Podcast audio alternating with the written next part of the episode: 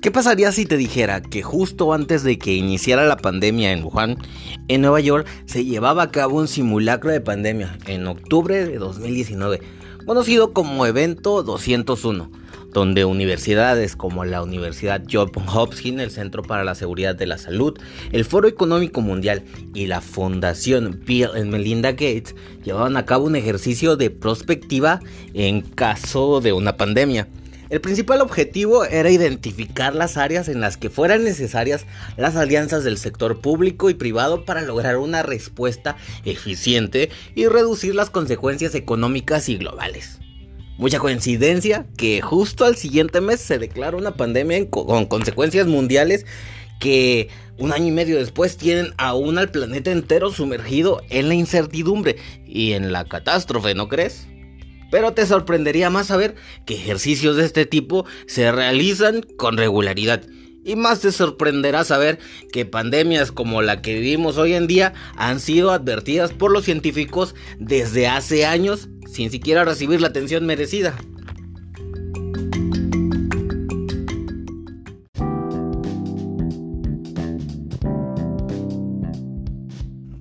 Hola, ¿qué tal? ¿Cómo estás? Me da mucho gusto poder saludarte. El día de hoy te doy la bienvenida a E-Ciencia.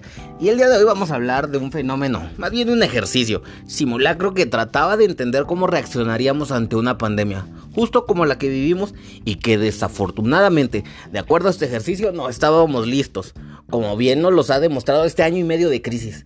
No te despegues hasta el final, ya que te sorprenderá saber cómo las inteligencias artificiales también habían pronosticado este fenómeno y cómo no les hicimos caso y cómo nuestros gobiernos y políticos han ido de malas decisiones una tras otra.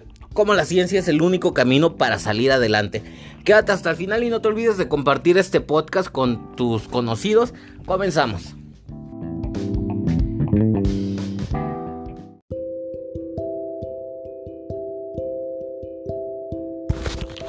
El 18 de octubre de 2019, organizaciones como la Universidad Johns Hopkins y el Centro para la Seguridad de la Salud, el Foro Económico Mundial y la Fundación Bill y Melinda Gates llevaron a cabo un ejercicio de prospectiva en caso de una pandemia. El principal objetivo era identificar las áreas en las que fueran necesarias las alianzas del sector público y privado para lograr una respuesta eficiente y reducir las consecuencias económicas y globales. La simulación constaba de un virus de origen animal transmitido de cerdos a personas que hipotéticamente originado en una granja porcina de Brasil. En ese escenario la enfermedad comenzaba a propagarse rápidamente de persona a persona y no había posibilidad de encontrar una vacuna durante el primer año para evitar la propagación de esta supuesta enfermedad. En esa simulación, y cabe aclarar que es solo una simulación, todo termina a los 18 meses con 65 millones de muertes totales.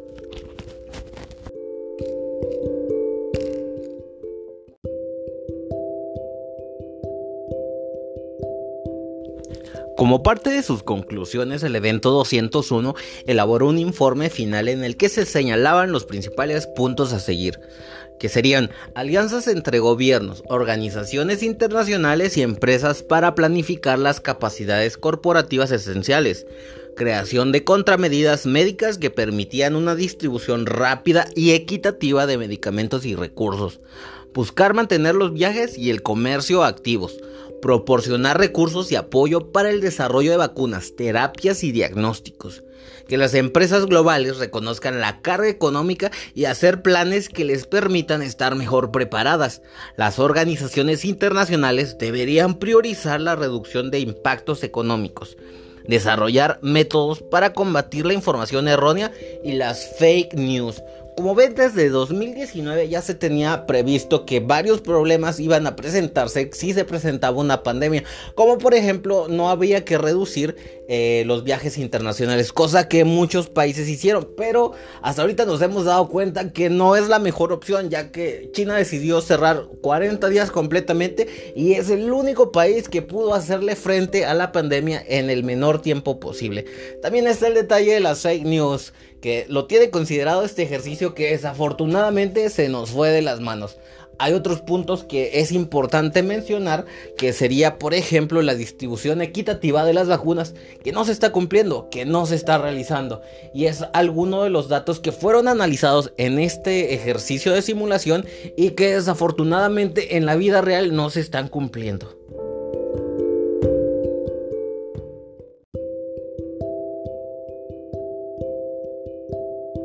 Ya que hemos llegado hasta este punto, de seguro te estás preguntando entonces, ¿el evento 201 predijo la llegada del COVID-19? Debido a la cercanía de ambos eventos, algunos comenzaron a especular sobre una supuesta relación entre esta simulación y la pandemia actual. No obstante, el centro John Hopkins para la Seguridad de la Salud salió a desmentir que tuviera algún conocimiento previo y aseguró que sus intenciones eran completamente científicas.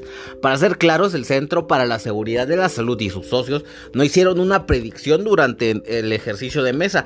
Para el escenario moldearon una pandemia ficticia de coronavirus.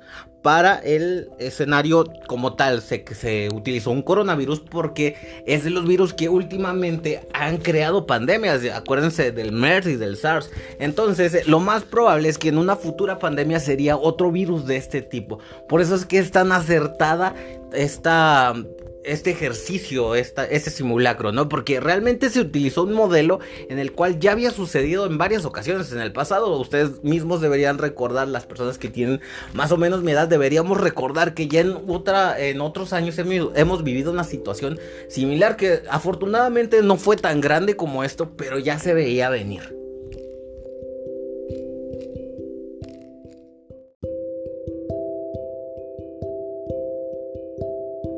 Más allá de la coincidencia vírica, lo que sí se puso sobre la mesa esta simulación fue la inminencia de una pandemia vírica a raíz de los preámbulos del ébola y del SARS y la debilidad de los países para afrontarla. Además, ese simulacro lanzó siete recomendaciones que fueron las que ya mencioné en un principio, para las cuales es importante que los países puedan asumir este reto. Como bien, si partimos a, través de estas siete recomendaciones que surgieron a partir de ese simulacro, vemos que no nuestro, nuestro mundo, al menos Occidente, no está preparado para nada, no estaba preparado para el momento en que inició la pandemia. En, un mundo cada vez más globalizado y con mayor movimiento de personas y animales, es muy fácil que una enfermedad localizada se pueda propagar por todo el planeta. Pero a su vez las nuevas tecnologías, y en concreto la Big Data, puede ser una herramienta muy eficaz para detectarlas y frenarlas a tiempo o al menos para contribuir a poner soluciones antes de que sea muy tarde. Y sobre todo, aquí la tarea de los gobiernos y de los políticos es hacerle caso a la ciencia, hacerle caso a los profesionales de la salud para poder salir adelante. Como vemos, llevamos un año y medio de estar en pandemia y únicamente los países occidentales son los que están sufriendo esto porque las medidas se han tomado tarde. Recuerden que hemos vivido una serie de desaciertos, el hecho de que Donald Trump y Bolsonaro, que son figuras a lo mejor muy relevantes en el ámbito mundial, no tomaban en cuenta la pandemia no creían en ella. Estamos hablando también del caso de España, donde en plena pandemia se autorizaron marchas, que fue la marcha del, del 8 de marzo, del Día de la Mujer, donde no se tomó ninguna medida y fueron los países que resultaron más afectados. Al día de hoy uno los países que sigue siendo de los más afectados es la India y Brasil por cuestiones, la India por cuestiones religiosas y Brasil por la cuestión de su presidente que sigue sin querer tomar las medidas que debe tomar. Como bien esto nos deja eh, una evaluación con la que nosotros podemos vernos reflejados eh, viendo qué tanto hemos avanzado, qué tanto nuestros gobiernos han podido destinar recursos y destinar acciones que favorezcan a que salgamos adelante.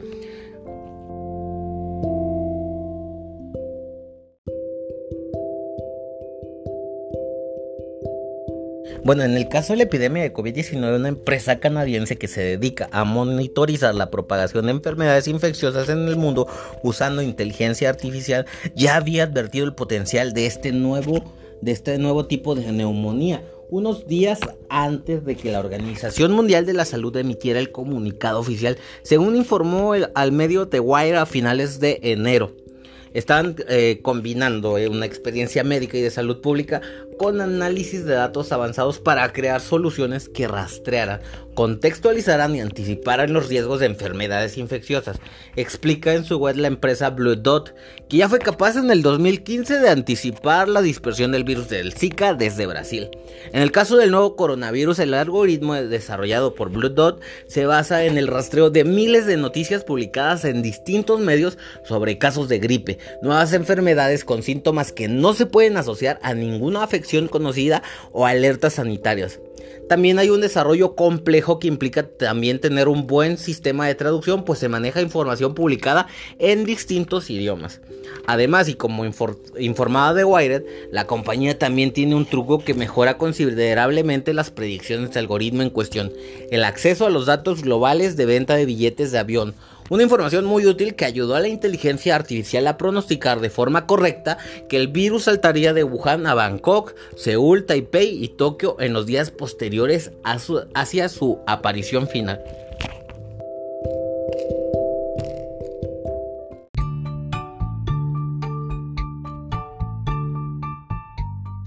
Vivimos en un futuro que puede decirse que es distópico. Como ves, hemos tenido acceso a grandes tecnologías, inteligencias artificiales que nos están ayudando a pronosticar, pero desafortunadamente nuestros políticos, nuestros gobiernos viven anclados al pasado. Si eso no mejora, vamos a tener grandes tecnologías y realmente vamos a llegar a una paradoja donde nuestra tecnología y nuestro nivel de vida sea superior en todos los aspectos pero seguiremos siendo gobernados por gente con mente retrógrada, que no es capaz de tomar las mejores decisiones y que no es capaz de pensar como comunidad, que no es capaz de buscar las mejores soluciones para su población, que al final de cuentas seguimos siendo una misma especie, seguimos siendo familia. Te dejo esta reflexión por el momento. Nos vemos en un próximo episodio. Espero que hayamos aprendido juntos a conocer un poquito más acerca de las cuestiones y características de una pandemia que estas surgen de manera esporádica, que no somos capaces hasta el momento de predecirlas de una manera muy exacta, aunque se están empleando tecnologías que nos van a ayudar en el futuro. Estas se van a ir refinando obviamente, pero necesitamos también que como individuos estemos más informados para también no caer en la falsa información y que de una vez por todas nosotros mismos tengamos eh, la autoridad o el derecho para poder decidir en nuestra salud. Porque es muy fácil decir, no me quiero poner la vacuna y es mi decisión personal, pero desafortunadamente si tomas esta decisión también estás afectando a otras personas, ya que las vacunas no dependen solo de una persona, sino dependen de que mucha gente se la ponga para que funcione la inmunidad de rebaño. Espero que mis comentarios no hayan sido muy fatalistas. Nos vemos en un próximo episodio. Adiós, bye, corto.